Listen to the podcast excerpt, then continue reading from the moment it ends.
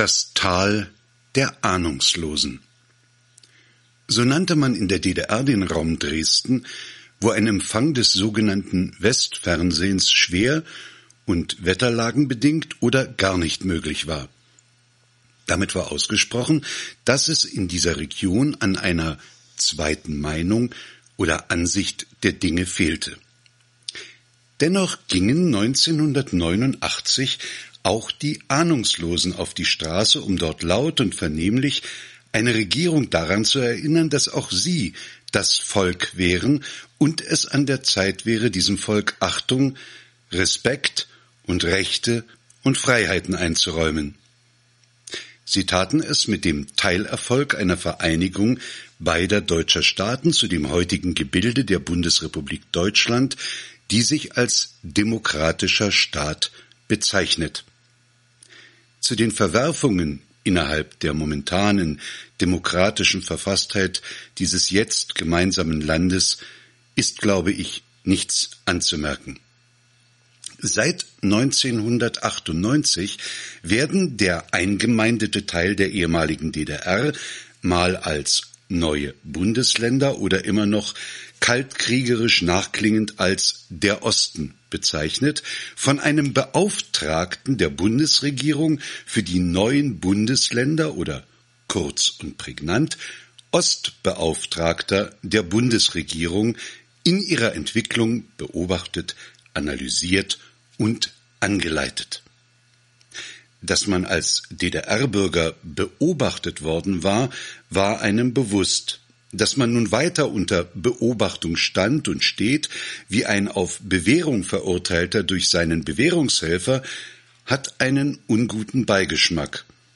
Während man heftigste Debatten über ein mit N beginnendes Wort als Ausdruck der Diskriminierung führt, scheint sich niemand über die Etikettierung Ost zu erregen, und auch das Wort Ostbeauftragter wandelt in der Nähe eines einstmals existenten Ministeriums für besetzte Gebiete in jener Himmelsrichtung.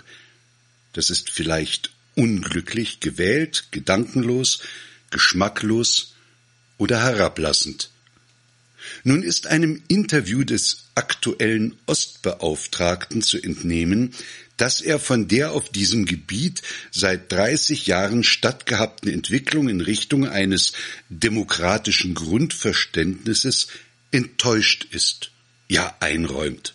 All dies Bemühen um die Brüder und Schwestern in der Zone, nein, das hat er so nicht gesagt, das ist von früher, da wurden noch Kerzen ins Fenster gestellt, um uns zu zeigen, dass jemand an uns denkt, doch es klang für mich mit. Zumindest das alles, worum er sich bemüht habe, habe nichts bewirkt.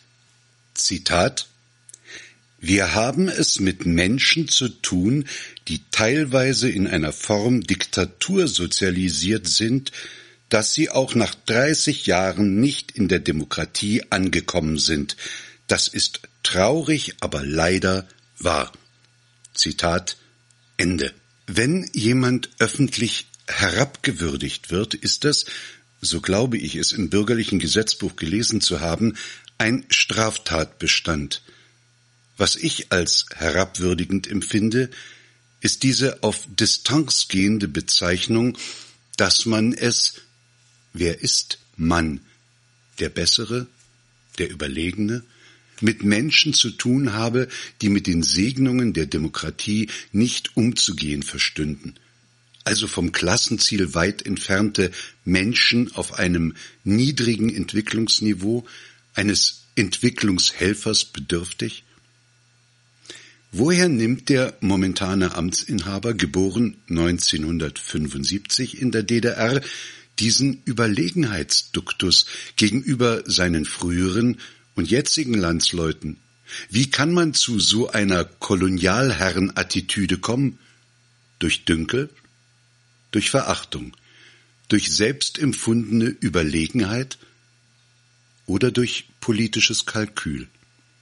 Wann der Ostbeauftragte seine Diktatursozialisierung abgestreift hat und ob und mit welchem Erfolg, sei dahingestellt. Dass er ex cathedra nun Menschen, die sich auf der Straße einen wirklichen Sieg errungen haben und damit behilflich waren, eine Diktatur abzuschaffen, abwatscht und in den Bereich eines hinterwäldlerischen Unverstandes gegenüber der jetzigen Demokratie zieht, ist eine bodenlose Unverschämtheit.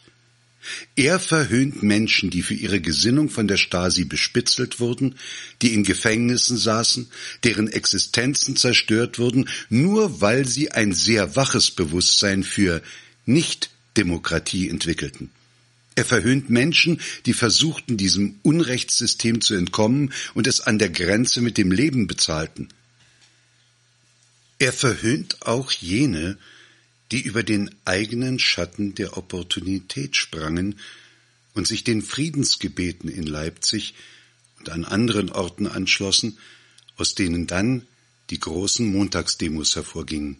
Es ist eine Ohrfeige für einen wichtigen historischen Moment, es ist eine Ohrfeige für Menschen, die sich ihre Freiheit erkämpft haben.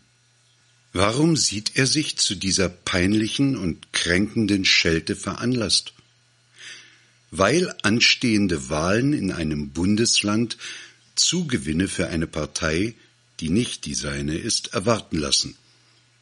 Der Verdruss von Wählern, die sich anschicken, von ihrem demokratischen Grundrecht der Teilnahme an einer freien Wahl Gebrauch zu machen und einer nicht verbotenen, gelisteten Partei ihre Stimme geben zu wollen, das veranlasst ihn, die Wähler und Wählerinnen pauschal als politisch demokratisch unterbelichtet darzustellen.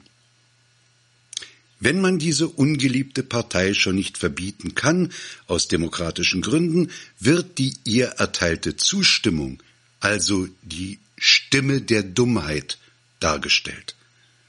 Das ist für einen Beauftragten der Bundesregierung der also in ihrem Auftrag handelt, agiert und spricht, eine Aussage, die wahrlich dazu angetan ist, das Vertrauen der Menschen im Osten und im ganzen Land zu gewinnen.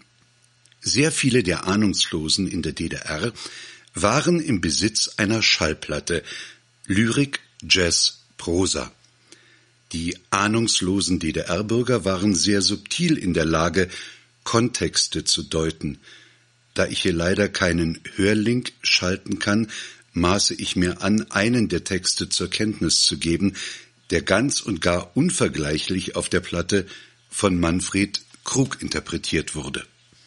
Grigori Kasanossow, der Wächter der Fliegerschule, fuhr auf Urlaub in sein Heimatdorf. Nun, was ist, Genosse Kasanossow? sagten die Kollegen beim Abschied. Da ihr schon hinfahrt, könnt ihr vielleicht ein bisschen agitieren dort im Dorf, wie? Sagt den Bäuerlein so und so, das Flugwesen entwickelt sich bei uns, vielleicht tragen sie etwas Geld zusammen für ein neues Flugzeug.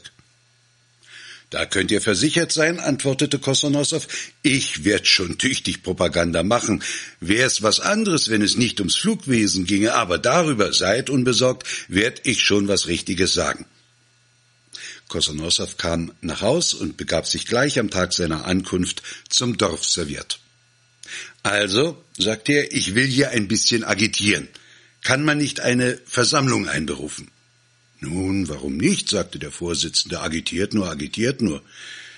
Am anderen Tag rief der Sowjet die Bauern beim Feuerwehrschuppen zusammen. Grigori Kosonossow trat vor sie hin, verbeugte sich und begann.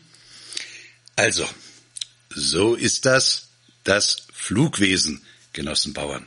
Da ihr ein, naja, na Gott, na ja, ungebildetes Volk seid, werd ich euch etwas von der Politik erzählen. Hier, sagen wir mal, ist Deutschland und dort vielleicht Frankreich, hier Russland und da, äh, naja, überhaupt. Worüber redest du eigentlich, Väterchen? fragten die Bauern. Worüber? erwiderte Kosanossow empört. Über das Flugwesen natürlich blüht halt sehr auf, das Flugwesen. Hier also ist Russland und hier ist China. Die Bauern hörten finster zu. Halt dich nicht auf, rief jemand von hinten, red weiter. Ich halte mich ja gar nicht auf, sagte Kosonossow eingeschüchtert. Ich red ja über das Flugwesen. Es entwickelt sich bei uns Genossenbauern. Nichts dagegen zu sagen. Was wahr ist, ist wahr. Hm, etwas unverständlich, rief der Vorsitzende. Sie, Genosse, müssen etwas volkstümlicher sprechen. Bitte, dass sie die Masse auch versteht. Kosonossow trat näher an den Haufen der Bauern heran, setzte verlegen das eine Bein etwas vor und begann von neuem. Also, Genossenbauern, man baut Flugzeuge bei uns. Und nachher, zzt, fliegt man. In der Luft, sozusagen. Nun, mancher natürlich hält sich oben nicht gut, bums saust er runter, wie der Fliegergenosse Jeremilkin rauffliegend hat er ganz gut und dann bums krach, ein nasser Fleck blieb übrig. Ist doch kein Vogel schließlich, sagten weise die Bauern. Eben, das sag ich auch, sagte Kosonossow, erfreut über die Anteilnahme. Natürlich kein Vogel, ein Vogel, wenn der herunterfällt, nun ja, er schüttelt sich und los, weiter. Anders bei Menschen war da noch so ein anderer Flieger, der fiel auf einen Baum und hing da wie ein Äpfelchen, hat sich natürlich erschreckt, der Arme. Es war zum Kranklachen. ja, so Verschiedenes passiert so. Da ist einmal eine Kuh bei uns in den Propeller gekommen. Ritsch, ratsch, weg war sie. Auch Hunde. Und Pferde? fragten ängstlich die Bauern. Auch Pferde, Väterchen? Auch Pferde, sagte stolze Brust und der Überzeugung der Redner, das kommt oft vor. Ach, diese Kanaillen, hol sie der Teufel, sagte jemand, was sie sich jetzt alles ausdenken, Pferde zu Tode quälen. Nun, Väterchen, und das entwickelt sich jetzt, ja? Eben, das sag ich ja, es entwickelt sich, Genossenbauern, und darum meine ich, sammelt vielleicht die ganze Bauernschaft etwas Geld. Wofür denn bloß, Väterchen? fragten neugierig die Bauern.